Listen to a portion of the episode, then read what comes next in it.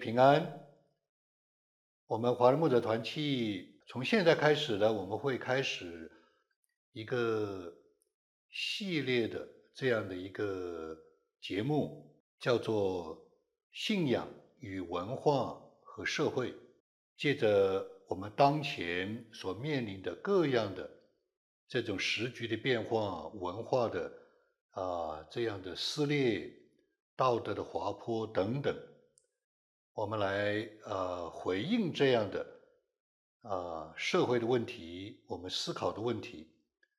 那我们的角度呢，是从回归在美国的建国以来，无论是从教育，无论是从历史，无论是从他的总统大选，无论是从他的宪法等等这些的方面，来回归他的最初的。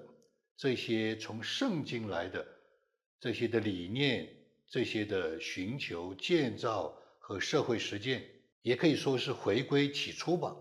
那么，借着在美国社会和文化的这样一个信仰的实践，它的见证，它的历史的痕迹，让我们来思考：我们今天在海外的基督徒，我们应该怎么样的来面对我们自身的教会、家庭、社区。等等这些的问题，同样，我们也可以说对全球的华人基督徒都是一个借鉴。那么呢，我们这个节目的主要的这个讲员呢，就是 John Cancer。那以前呢，大家可能有这个印象，看过我们节目的，我对他做了一个采访，我把他称之为愚公校长。他也是在美国专门教这样的啊 homeschool 的学生，他也自己成立了一个基督教的学院。那最开始呢，我就问他：“你为什么要成立一个学院，一个叫基督教的学院？”那他说他发现啊，比方说哈佛大学以前是专门培养传道人的。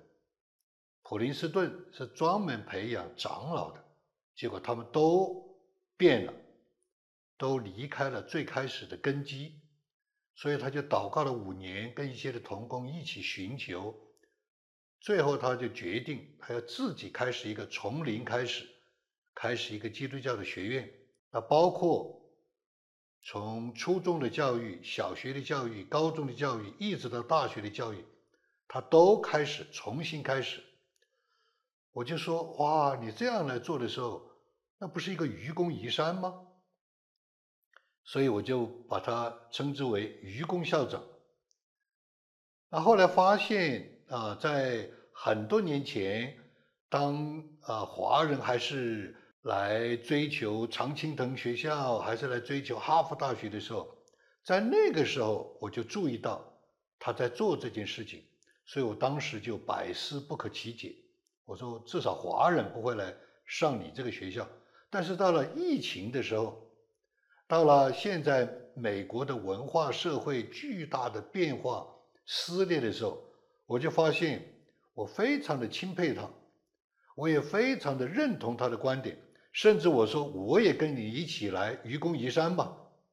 这个就是我们邀请他来一起合作的啊，这样一个目的，也是这中间的一段的。啊，见证故事，所以呢，我就呃跟他一起来商量，来做这样一个的系列。这一共有七个系列，那每个系列呢是七集，也就是说七七四十九集啊。我们可能有全年的计划啊。这每一系列每一集的不长，每一课只有十分钟。那这样的个七七四十九集的话呢？里面是包括了很多的美国的历史啊文化，当然他说不一定是美国的历史，是全球的历史，对吧？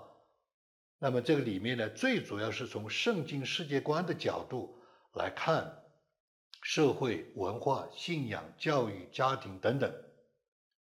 那这个同时呢，也是他教这个在家教育的基督徒的。孩子的很多年的结晶，所以其实你也可以把它看成是一个教材系列。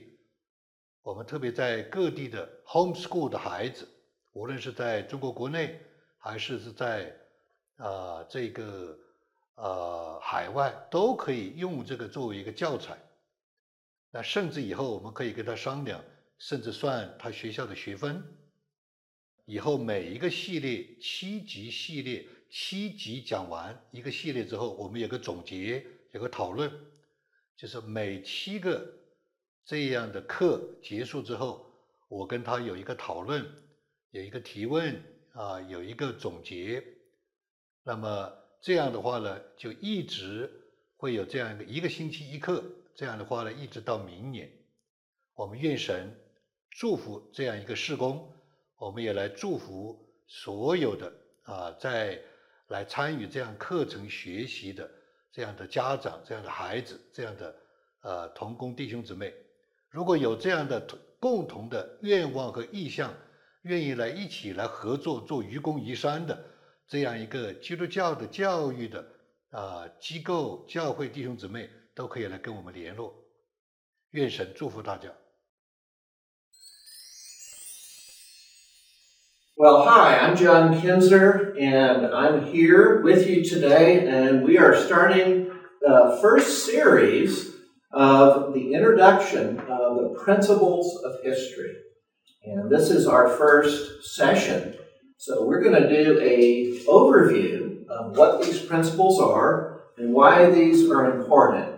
You know, one of the things that we see in history is that America was founded as a Christian nation.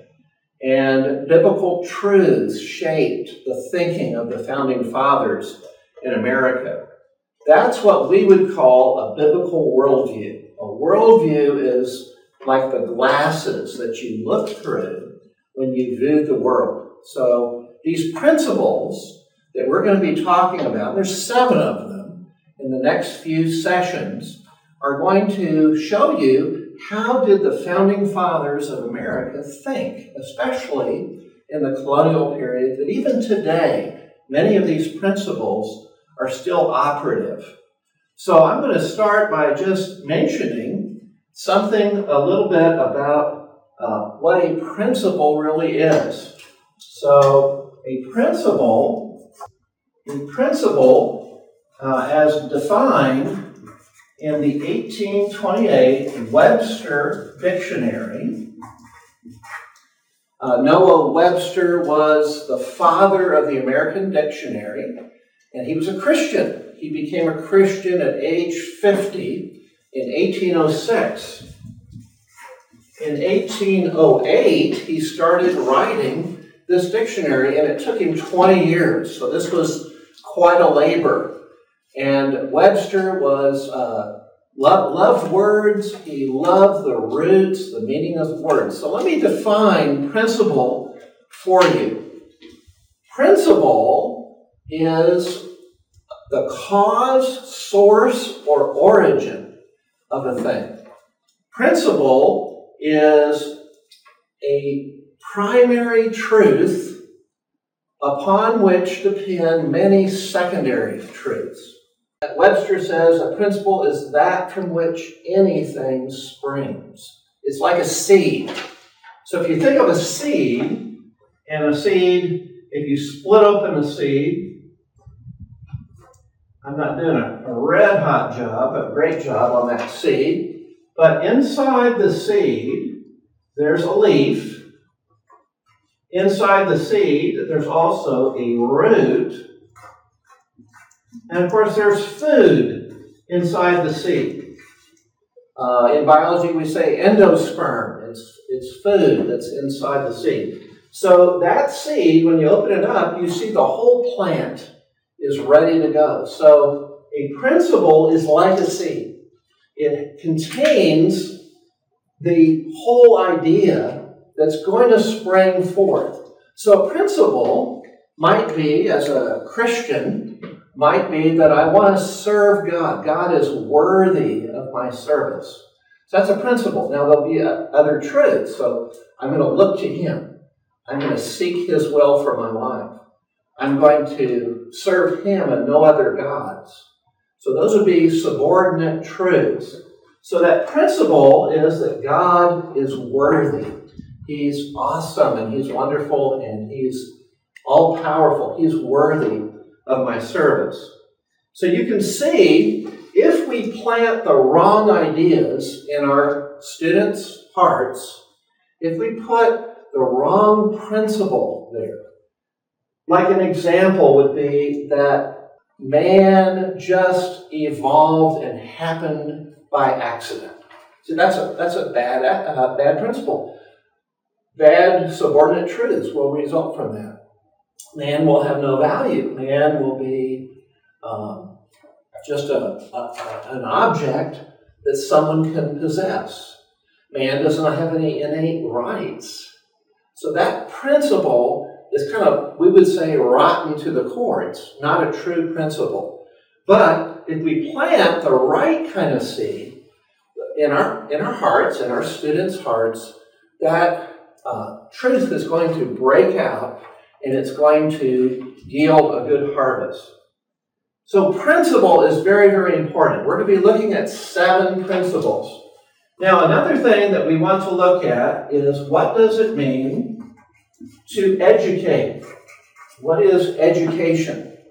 So, Noah Webster defined education, he broke it down. It comes from two Latin roots, a and duco. A, or even ex, means from, and duco means to lead.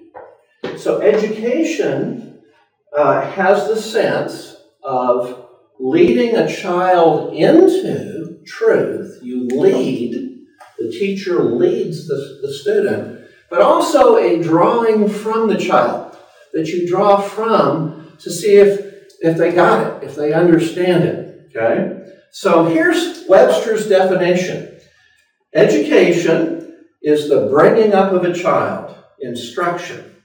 Education comprehends all the series of instruction and discipline intended to do four things. Here's the first one it enlightens the understanding.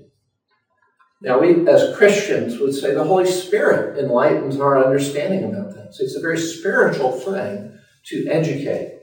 Number two, education corrects the temper. So we have to correct the temper of our child, of our student. Number three, it forms the manners and habits of youth. So part of our education is helping our student become well mannered and have good study habits. And lastly, it fits them for usefulness in their future stations. So education prepares them for the future. Uh, to give, now listen what he says. This is fantastic. he says this to give children a good education in manners, arts, and science is important. To give them a religious education is indispensable, he says and an immense responsibility rests on parents and guardians who neglect these duties. So we have to educate, but it needs to be a spiritual education as well. So I would say that to the extent that a country, a nation, or a people lets biblical ideas, biblical principles planted in their hearts, to the extent that that people trains and educates their children in biblical ideas, biblical principles. And we're going to look at seven biblical principles coming up in the next sessions. To the extent that country does that, it is a Christian nation. It is planting biblical truths. It is having a big impact on the future of that country. So I would say this plant principles in the hearts of your student. Remember, the heart is like soil, it's internal. Plant those principles. Don't be just making your students look good on the outside. It's the heart, it's the soil, it's the seed. If you plant the right kind of seed, guess what? One day you will yield a good harvest, the right kind of harvest. Just like this seed is a corn plant or a wheat plant, if you plant a corn seed in the soil, you're going to get corn.